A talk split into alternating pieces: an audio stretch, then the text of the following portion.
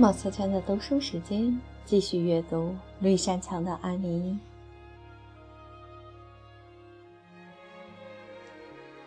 第三十五章：女王专科学校的冬天。随着时间的流逝，安妮的思乡之情也逐渐变大了。当然了，每个周末都能回一趟阿峰里，让她克服了这个毛病。在秋天，每个礼拜五的傍晚，来自阿峰里的学生们都要出镇到铁路新支线上的卡莫迪去。戴安娜和阿峰里的几个年轻人一般总在那里等他们。会合后，大家再快快乐乐地回阿峰里去。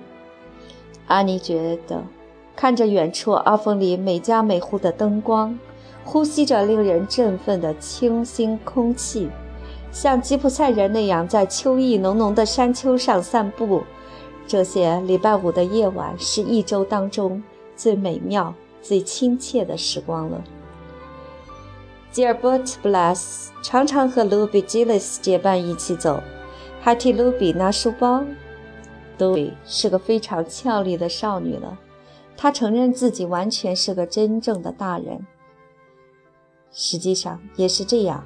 在妈妈同意的尺寸内，她把裙子尽量放得长一些，还在镇上把头发盘了起来。虽然她回到家里不得不把头发披在肩上。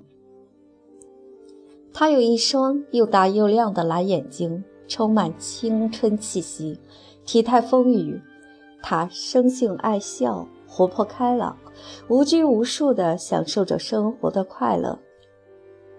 不过，我觉得你是吉尔伯特喜欢的那种女孩，简小声地对安妮说。其实安妮也是这么认为的，不过为了艾弗里奖学金，她是不会这样说的。她也经常不自觉地想到，如果能有个吉尔伯特这样的朋友在一起说说笑笑，谈论一下读书、学习和理想的事情，该是多么令人愉快呀！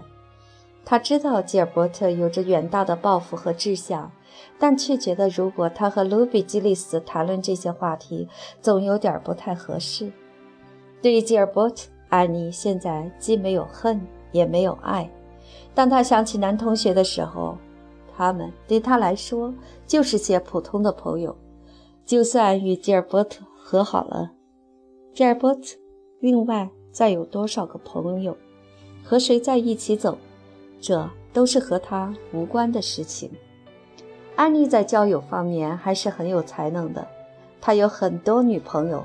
不过，她渐渐地意识到，与男同学交朋友或许也是件好事，可以加深一个人对友谊的看法，在看问题和考虑问题上的思路就更加开阔。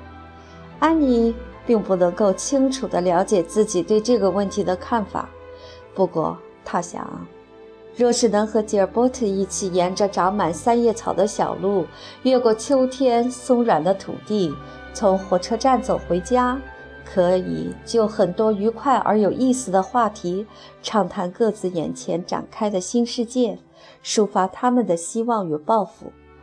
吉尔伯特是个聪明的小伙子，对于事物有他自己的看法，并且决定要吸取人生中最美好的东西。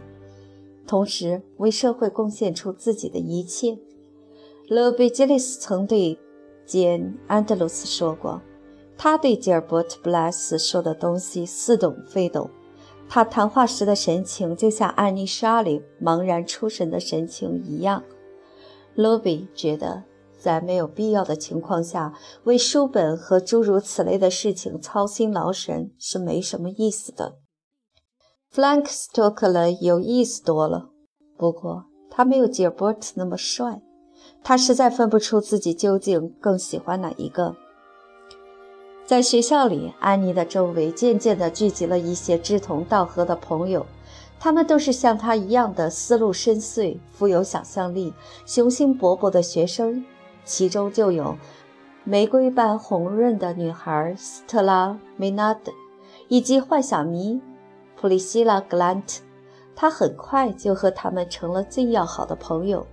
脸色苍白、神情超脱的普利希拉，实际上是个十分调皮、喜欢开玩笑、笑料满腹的少女；而长着一双活泼鲜明的黑眼睛的斯特拉，则和安妮一样，充满着想象和虚幻的梦，仿佛老是若有所思。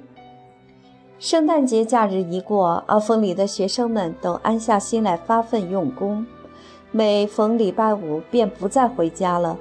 这时，女王专科学校的所有学生在名次上都已找到了自己的位置，各个班级也形成了相应的个性和特色。某些事实已经被普遍接受，人们承认奖章候选人基本上确定为三个人：吉尔伯特·布莱斯、安妮·莎莉和刘易斯·威尔逊。阿弗雷奖学金就不知道鹿死谁手了。他们实力都很相当，任何一个人都可能是获得者。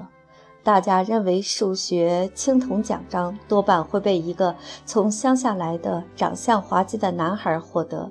他长得胖胖的，穿着带补丁的外套，脑门凹凸不平。罗贝基勒斯是那年学校里最漂亮的女孩，在一级课程的几个班里，斯特拉梅纳德在评美中获得了美女的头衔。当时，一小部分具有批判精神的同学更支持安妮。埃塞尔马尔的发型被有资格的评审员一致认为是最时髦的。另外，简·安德鲁斯穿着朴素，举止得体，态度认真，在家政课程上大获全胜。就连乔斯帕伊也作为全学校嘴巴最损的女孩，获得了一定的名气。因此，我们可以公正地说，斯塔西小姐教过的学生到什么地方都是很有出息的。安妮依然脚踏实地地勤奋学习着，她与吉尔伯特的竞争像在阿峰利学校时一样激烈。不过，班上知道这一过程的人并不多，而且不知怎么回事，那种报复和怨恨心理也消失了。安妮不再一味地想要战胜吉尔伯特。反而变得为了能够战胜任何一位值得较量的对手而感到自豪，哪怕是失败了，也能够坦然面对。尽管学习是个苦差事，但同学们仍然能自娱自乐。艾妮一有空便到山毛榉宅地去玩，她礼拜日通常在那儿吃午饭，也与巴黎小姐一同去教堂。巴黎小姐慢慢变老了。虽然承认自己上了年纪，但他那黑色的眼睛依旧是炯炯有神，而且也非常健谈。不过，他从来都不挖苦讽刺安妮。对于这位苛刻的老小姐来说，安妮一直是最受青睐的。这个安妮姑娘每时每刻都在进步。她说：“我对别的孩子都感到厌烦，哪个孩子都一样，没有什么新鲜感。”安妮像彩虹一样有许多不同的色彩，每一种色彩出现时都是那么绚丽多姿。我不知道她是否还像小时候那样惹人发笑，不过我就是爱她。我喜欢那些能让我爱上他们的人，我一点儿也不费劲，也就省掉了我不少麻烦。不知不觉，春天又悄悄地走来了。远处阿峰里杂草枯萎的荒地上还有环状残雪，但五月花已经悄悄地探出了粉红色的小脑袋。碧绿的薄雾笼罩森林，萦绕山谷。然而在夏洛特顿，学生们却无暇注意自然的美景。他们见面的时候，考试一词不离口，这让他们的神经时刻绷得紧紧的。想不到学期马上就要结束了，安妮说：“去年秋天往后看，觉得日子还很长，整个冬天都是上课学习。现在呢，下礼拜又考试了吧，姐妹们？有时候我觉得好像所有的考试比什么都重要。不过我一看到栗树上结绽出的大片嫩芽，街道尽头萦绕着蓝色的雾气时，考试好像就没什么大不了的。顺路来看他的 Jane、Ruby 和 Chelsea 对他的话却不以为然。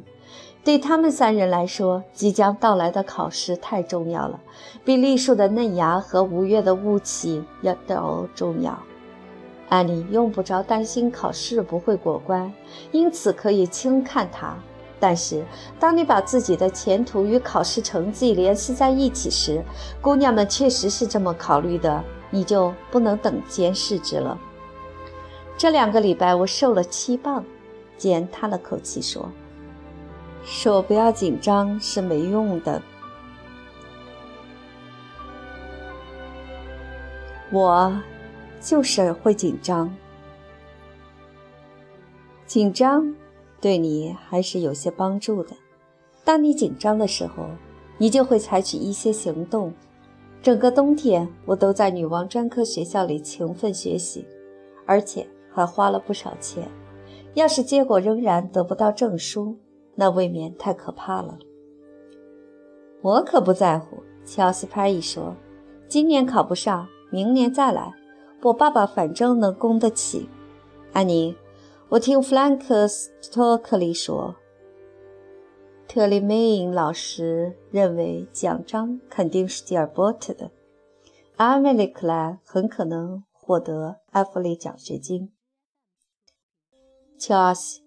或许他会让我明天变得消沉的，安妮笑着说。可现在，我只要一想到绿山墙农舍下面的山谷里盛开着大片的紫罗兰，情人的小巷上三叶草冒出了绒绒的小脑袋时，我就觉得能否获得埃弗里奖学金对我来说已经无关紧要了。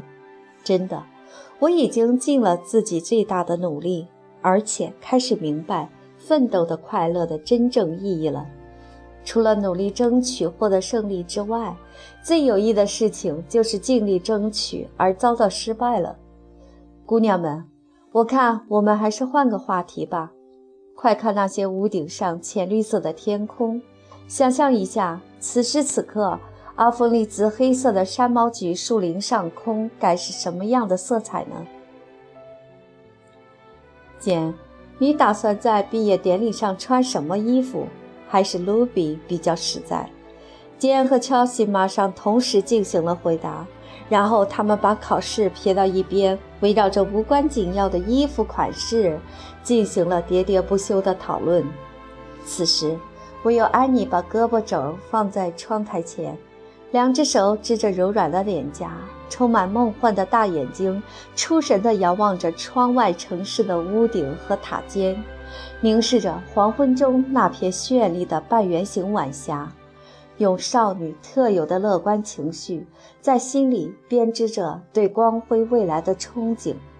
所有遥远的前景都是属于她的，在将要来临的岁月中，暗藏着许多灿烂的机遇。每年都有一朵充满希望的玫瑰被编进一只永恒的花环之中。